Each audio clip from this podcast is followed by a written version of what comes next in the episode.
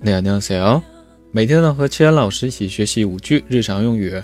今天我们学习的第一句呢是，这是我从中国带来的礼物。제가중국에서가져온선물이에요。제가중국에서가져온선물이에 요。 其中的선물汉字词善物，指礼物的意思。第二句，一点小小心意，请收下吧。별거아니니까받으세 요。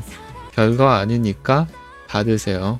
好，第三句，真漂亮，참이쁘네 요， 참이쁘네 요。 然后其中的这个이쁘다正确写法是예쁘다是吧？但是口语当中呢，一般读作이쁘다이뻐 요， 嗯，이쁘네 요。 好，第四句，我会好好使用的，잘쓰겠습니 다， 잘쓰겠습니 다。 好，最后一句，非常感谢。 정말 감사합니다 정말 감사합니다